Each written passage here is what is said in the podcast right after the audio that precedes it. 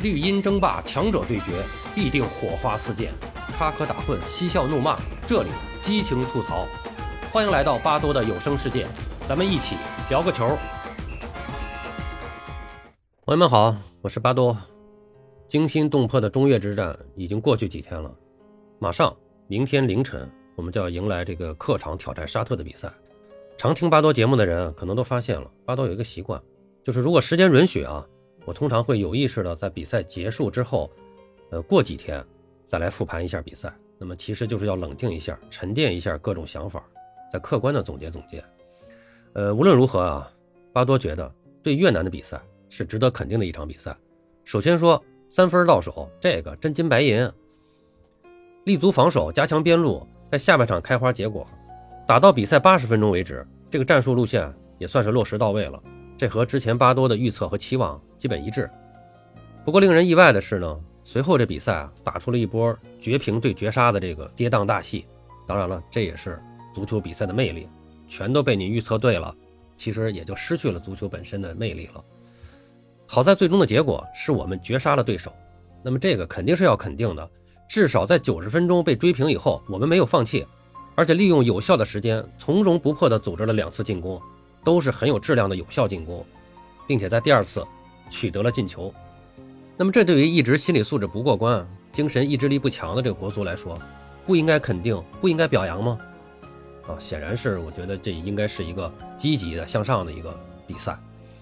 那么当然了，要总结比赛嘛，我们还是重点看比赛中出现的一些问题，目的呢还是要打好后面的比赛。呃，其实第一个问题不用说了，这八十分钟到九十分钟连丢两球，这个就还是防守问题。但我还是那句话，不说了。因为说过无数次了，现在已经不是战术层面能解决的事儿了，就是队员水平不行，你怎么排兵布阵，换谁上场也防不住人家的进攻，水平就在这儿了。所以这个咱不说了啊。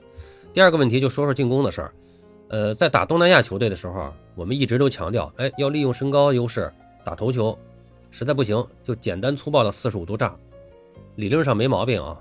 但是通过对越南的比赛，我们发现了一个问题，就这么多年啊，我们不断的调整战术打法。当然，这说的好听是调整战术打法，实际上就是今天打这个，明天打那个，就没形成什么，呃，一致的连贯的这种传统的战术打法。呃，曾经呢，我们打遍亚洲一招鲜的这个传统的两翼齐飞、中路开花的这个打法，早就不是我们擅长的了。现在我们的国足已经不会打这样这个所谓的简单粗暴的战术了，也没有这方面的专业人才了。回顾这几十年来的国足，我们曾经有很多擅长传中的这个球员。都是专门就是擅长这个事儿，左路右路都有，然后这个呃左边前卫、右边前卫、左边后卫、右边后卫都有很多这样的优秀球员，这个咱们就不再列举了。经常看国足的人，这个大家都都耳熟能详。中路呢，我们也有一批能抢点的，哎，能攻门的专业的高中锋。但是现在呢，我们对越南，为了强化边路进攻，左路上了刘彬彬，右路上了王刚，一个边前卫，一个边后卫。从边路突破的角度来讲，这两个人都创造了一些机会，也都有成功的这个突破。但是，有一脚成功的传中吗？非常遗憾，没有。是的，一脚都没有。刘彬彬突破以后，更多的是找身后的这个中场球员进行配合，没有起一脚传中。我在这儿不是批评刘彬彬啊，因为他就不是传中类型的球员，他的特长是速度和突破、切入禁区，但传中不是他的特长。再看王刚，在北京国安队的时候打了那么多场比赛，他就没有几脚像样的传中，他百分之九十九都是成功突破以后传低平球，或者倒三角，或者是大力平扫门前。对越南比赛也是这样，没有起高球的这种传中。应该说，在这一点上，王刚和他的前辈，就是也是北京国安队的这个谢峰，也是前锋改打的右后卫，差距真的不是一星半点的。当年谢峰是不光能突破。能突到底线，总能把球传起来，总能把球最起码传到中路，传到门前。这样的话，在中路的队员啊，能够有人包抄。哎，这就说到了中路包抄的问题了。我们现在也没有专业的抢点头球的这个高中锋，或者说没上场，就是场下有一个郭天宇，算是正牌的高中锋吧。但我可以说，即使他上，可能也没有太大戏，因为刚才说了，我们就没有正经八经的传中起来，包括四十五度炸都几乎没有。呃，为什么说几乎没有呢？就是说我当时说的是我们设计的。这两个边路选手，啊，一个刘彬彬，一个王刚，他们没有在这个比赛中啊，没有起到这个打边路然后传中的这个作用。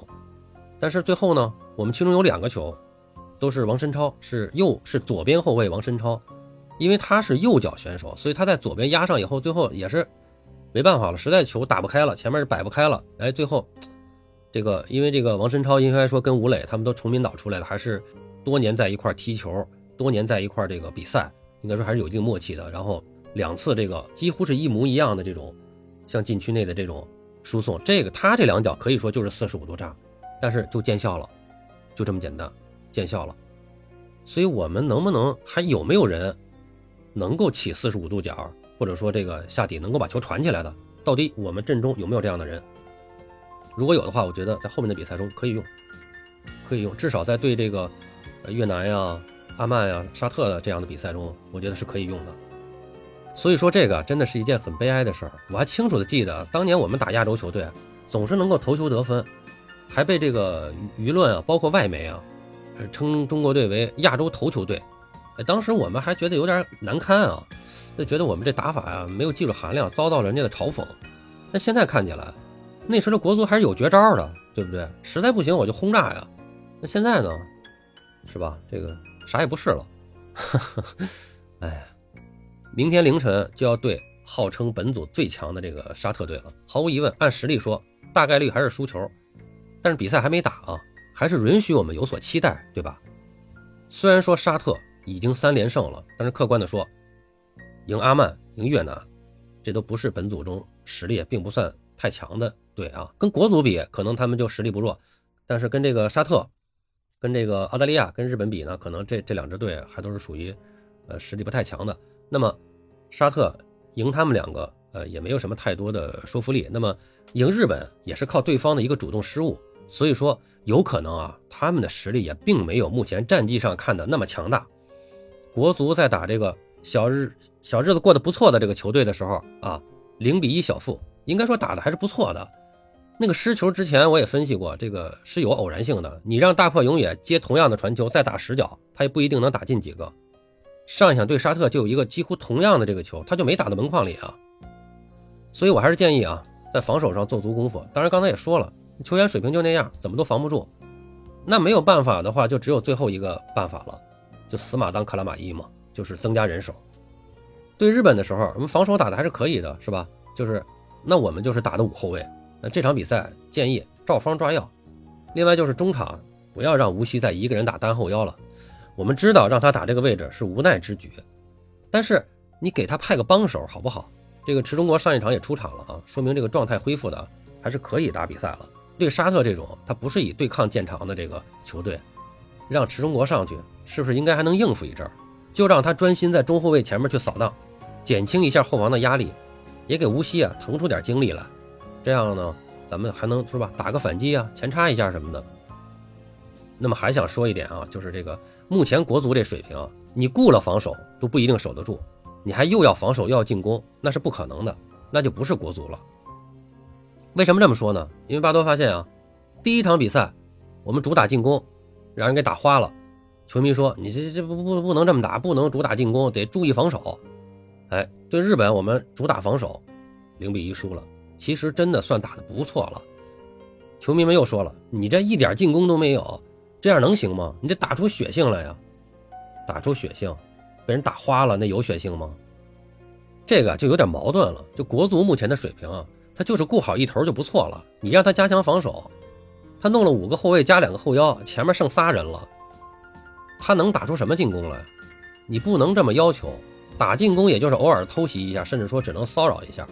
现在国足中啊，又没有过去像什么彭伟国呀、祁宏啊，你或者说郑智这样的人也行，是吧？时不时来个手术刀，就一个老迈的蒿俊闵加一个忙着防守的吴曦，你非得要说打出流畅的快速反击，那根本都不现实。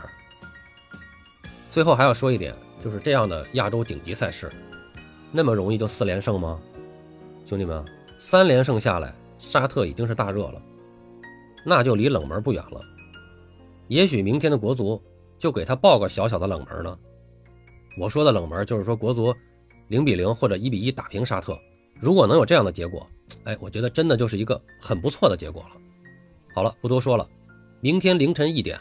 我们共同期待国足的关键之战吧。啊？什么？